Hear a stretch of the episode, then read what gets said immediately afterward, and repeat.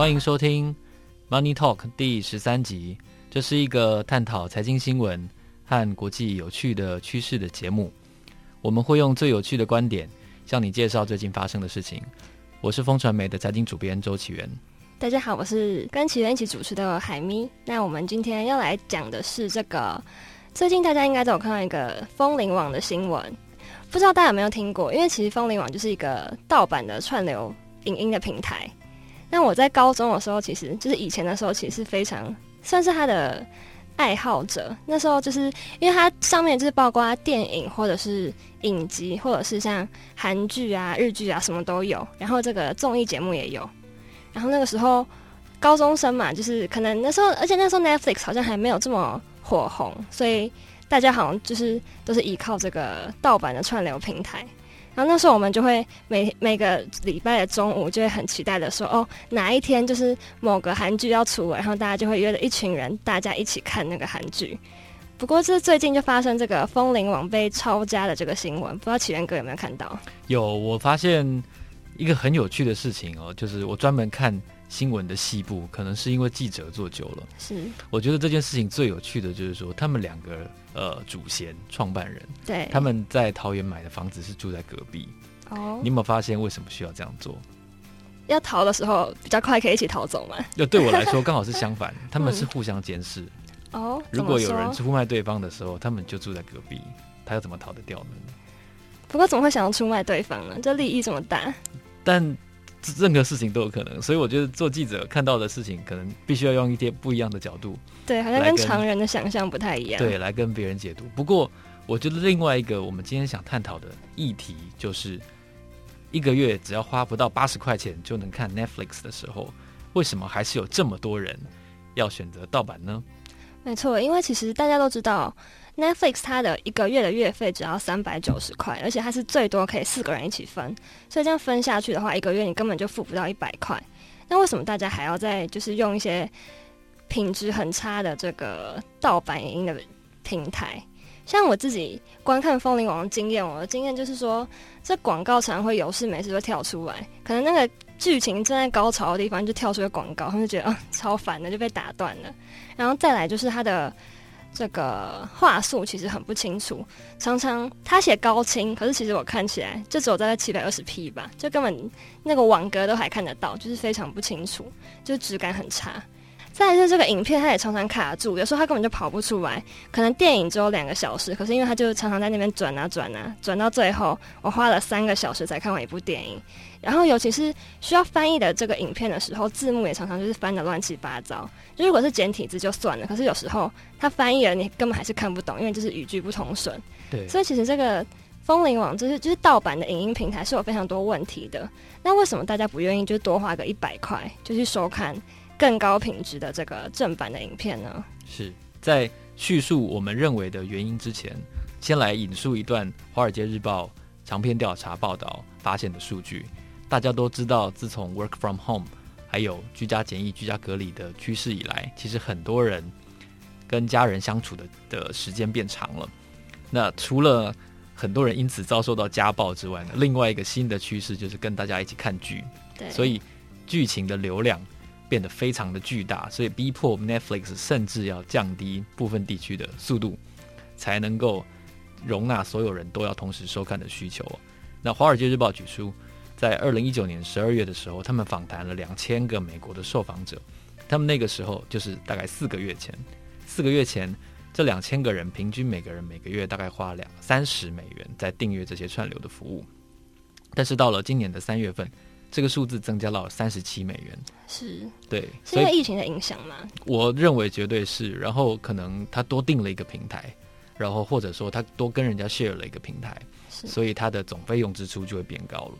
对，那以 Disney Plus 推出的这个不到半年的成绩来说的话，其实公司原来预期大概他们要在二零二四年底以前，他们要做到最高九千万用户，可是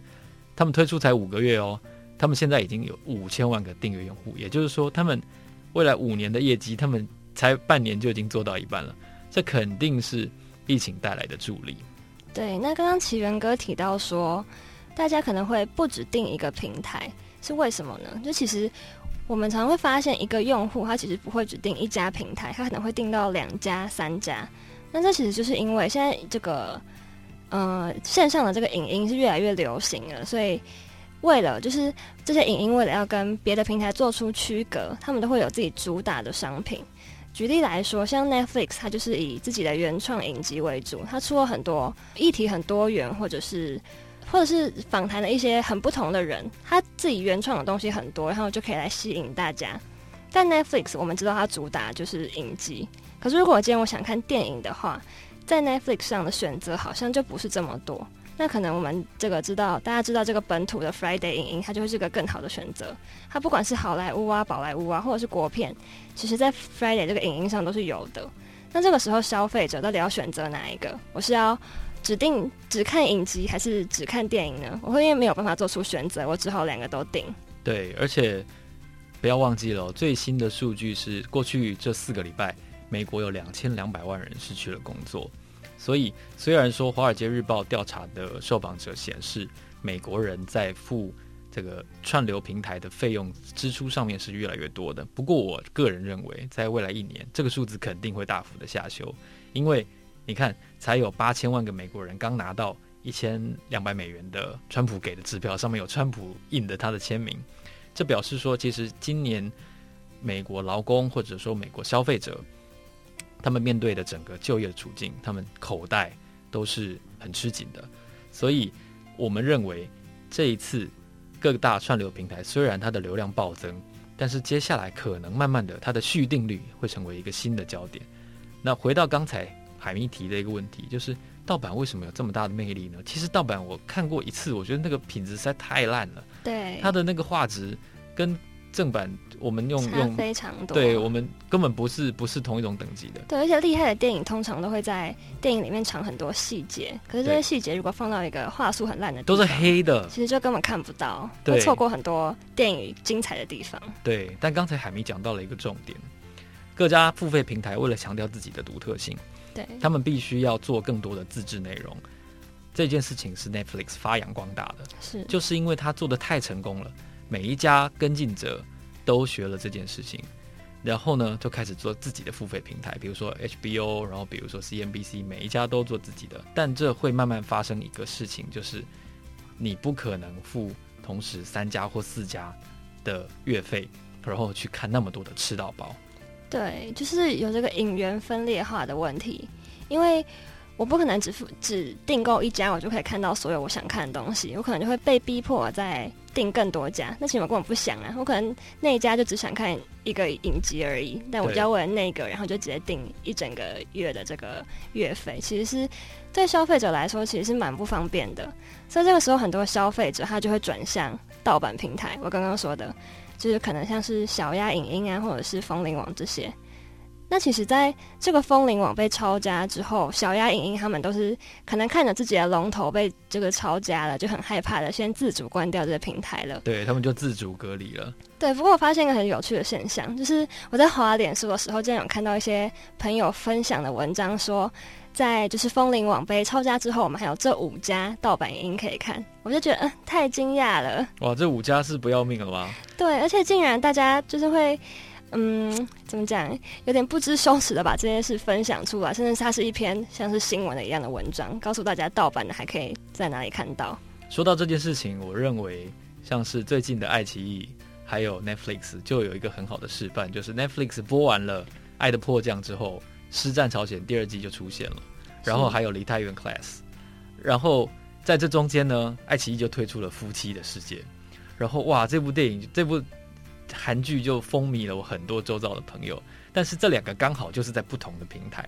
你想想看，如果你平常看爱奇艺已经看得如痴如醉了，然后你还要再多付一个每月三百九十块的支出，它说大不大？它比每个月的第四台钱稍微少一点，对，但是。品质也很不错，但是你有可能你同时付两种平台的钱，你根本看不完那么多。对，如果我就是刚好想看的四个影集在四家不同的平台上，我觉得太太惨了。因为我一个月可能花一千五在这上面，我想说怎么可能呢、啊？对对，那像是就大家真的是一直在用独家这件事作为噱头，然后把他们的各自的观众分开来。像是我们都知道。欧美很流行的这个影集《The Office》，就它这是一个非常长青的影集，它已经九季了。是。然后可是它一一开始它都是在这个 Netflix 上面播放，可是到二零二一的时候，它竟然说它要去。就是这个 NBC Universal 上面播放，你看，这就是一个非常恐怖的事情。对，你是不是要为此要多付一个平台的钱？是，我就觉得忠实的粉丝应该生气吧。我现在是要退订 Netflix，还是要改订 NBC 吗？因为其实粉丝他们就有出来抗议说，如果 Netflix 没有办法留住这个 The Office 这个影集的话，他们就要全部退订。所以你看了他看了九集，我我也是没有，就是偶尔看一下。但我觉得他可以拍到九季，应该代表他是有非常多死忠的粉丝。我认为这一件事情，也就是彼此越来越强调自制内容这件事情，会使得每一个平台的独特性越来越强。比如说像 Apple TV，他们也做了 Steve Carell 他们的那个 The Newsroom。那在彼此越来越独立、独特的同时呢，无形中他们也把订户拉得更远，跳槽的成本越来越高。可是这会使得订户面临一个很困难的抉择，就是当有一个平台出现了我一个很想看的东西的时候，我周遭又没有人订阅，那我只能转向盗版去满足我自己。对，那说到这个盗版的魅力，它除了就是影影源非常丰富、非常多元，你想看的都看得到之外，我觉得时效性也是一个问题。因为像我们平常看的电影，就等它下映之后，它要到这个正版的平台上，大概至少要半年以上的时间。不过如果是在盗版的平台上，其实以前我就有看到那种电影，它是。很快就出现了，不是，他是还在院线片呢，还根本还没下映，然后观众就进到电影院去录那个电影，然后你看的时候还看到那个就是电影院的人影，对，很夸张。不过你这样就可以直接看到院线片，我觉得可时效性可能也是一个大家会喜欢它的原因。而且像我之前看，就是我们高，我刚刚说我高中会看韩剧嘛，可能在小鸭上面看韩剧，那个时候的韩剧通常都是。可能韩国播完了，我们再翻译，然后再在台湾上就是播放，这样可能也要花一两个月的时间。不过如果是粉丝翻译的话，就只要韩国一出，我们就可以看到了。其实说到这个，在中国大陆的哔哩哔哩他们的那个字幕组哦，是中国的大陆的字幕组在很多韩剧或者说美剧的翻译上出了一个非常大的力，所以哔哩哔哩的上市其实有一部分也必须要归功于这个字幕组。对，话说回来，如果各家的平台再这样继续发展下去，我认为会出现一个很特别的现象，就是虽然有越来越多人被这个机制给说服，他们愿意掏钱出来，但是可能盗版反而不会因此死掉，反而会更兴盛，因为彼此之间太独特了。我想要看另外一个平台的剧的时候，我没有跳槽的机会，因为我我不想再花更多钱了，那我就只能选择盗版。是。我觉得这些平台真的是在互相竞争的时候，它无意就是让利给这些盗版的平台很多就是利益的部分。因为在这个风铃网跟小鸭这些非法平台被查封之后，就有平台业者他出来表示说，隔了一天，因为他们是四月八号查封的嘛，所以隔一天就四月九号，它的流量就增加了百分之三十五。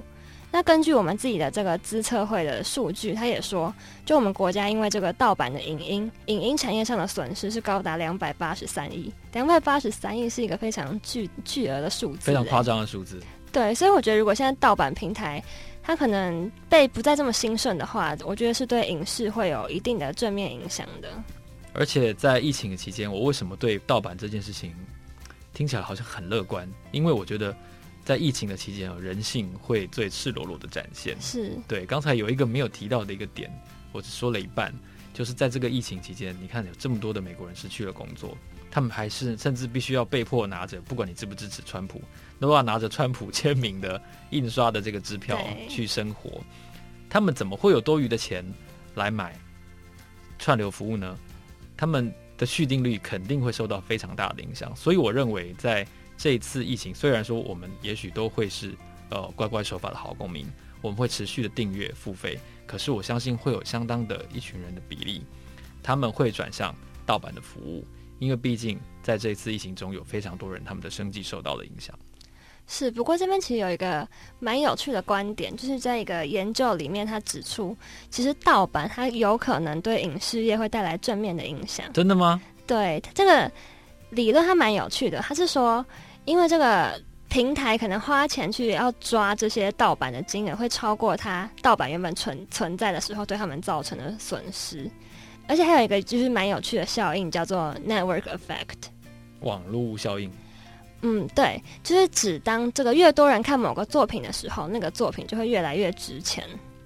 所以就是说，这个作品虽然可能就是某个影集，它可能不是在正版的平台上上映，可是它在盗版的平台上面上映之后，反而让更多人看到了，然后大家就会越来越去讨论这个影集，然后让它的知名度增加，所以它的那个附加价值就变高很多了。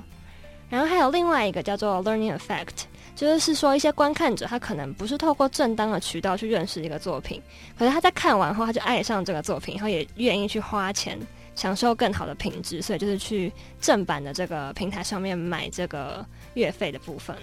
我觉得这件事情是的确可能会发生的，因为他发现很多的细节他看不清楚，对，特别是在一些嗯深色的场景或者是晚上的场景的时候，他只觉得完全都是一片黑的时候，他会受不了。没错，因为我觉得这个盗版的平台基本上就是比较没有门槛嘛，对，所以它可以让更多人认识，这个是一定是肯定的。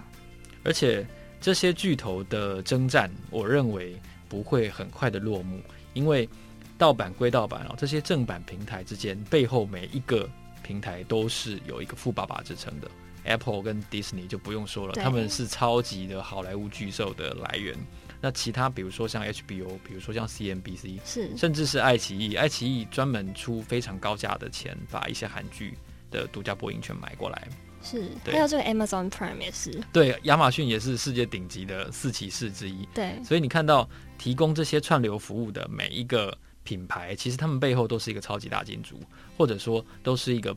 在美股的本益比非常高、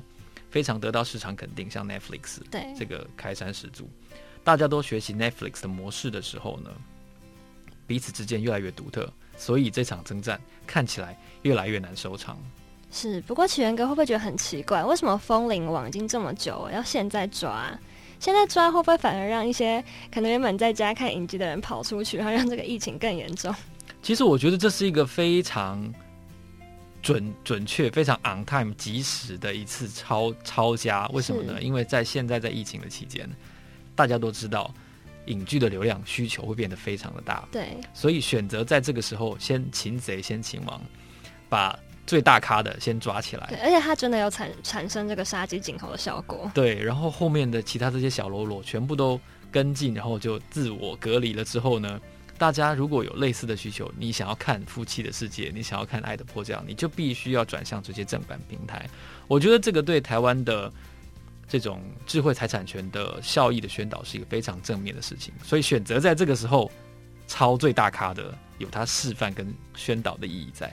没错，而且我觉得还还蛮有趣的，就是风铃网虽然是我们知道是他其实是台大研究生，两个台大研究生去创了这个网站，它是台湾起来的，但其实。提告的人并不是我们国内，是美国电影协会。对，而且他们宣称他们已经侦办了非常久。是，他说他在去年十一月的时候，他就已经提出这个跨海告诉了。然后是因为我国检方经过半年的搜证跟查证之后，现在才终于进行收押的动作。所以他可能并不是故意想要在疫情期间突然去收押这个这两个台大生的。对，但他已经起到一个非常寒蝉的一个效应，因为大家果然都吓到了，会暂时不敢再去。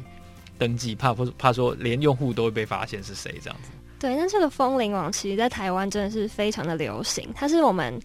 这个全台流量最大的盗版影音平台。那它光靠着播放每部影片前面可能十秒、二十秒的广告，它每个月的获利就超过两百万，两百万呢、欸！所以这两个人每个月果然就买了豪宅。对，他的月薪超过一百万呢。对，然后他从二零一四营运到现在六年，他的获利其实非常可观，已经有好几千万入手了。那他后来，他到后来还因为这个就是广告业务太忙碌，所以要委托委托其他广告代理商处理。所以我们就可以知道他的事业真的是非常的可观。对，但是我们相信呢，类似的风林网在每一个国家都会蓬勃的发展着，在所谓的灰色的经济，我相信在中国大陆也好，在韩国、在日本，每个地方都有自己地方流传的这种盗版的平台在使用着。是，那大家不知道还记不记得前阵子很红的这个《我们与恶的距离》？知道。前面更有看吧？有，我有看，但最后一集我没有看。最后一集没有看？因为我觉得太阳光了，我觉得真实人生不是那个样子。是，不过最后一集其实，其实说到最后一集，它其实在它播出之前就已经被盗版的平台取得先机，他先流出来了。这太夸张了，这非常严重。然后那个时候，但是说大家也就是束手无策，因为就已经被看到啦。然后那时候演员就有拍影片，拍的就每个演员都有，每个演员都有拍短片，说希望大家不要去看盗版的，就是我们拍的这么辛苦，希望大家还是可以来支持我们的这个正版的影片。这样。话说回来，前一阵子还有另外一部剧叫做《想见你》，是不是也有发生类似的情形？有。嗯，也是最后一集结局先曝光了哦，所以这种事情真的是层出不穷哎。所以我认为盗版的存在可能有一部分是来自于工作人员或者是整个平台内部窃取的这个机制流出的也说不定。对，那真的就是非常的严重。对，所以如果是这样的话，我觉得通常可能正版平台的这个维护或者说安全的机制，可能也要检讨一下。对，那还是希望大家可以支持正版，不要就是可能盗版的免费啊，或者是这个速度上线的比较快，就去看盗版。最近应该也看不到盗版了，我觉得。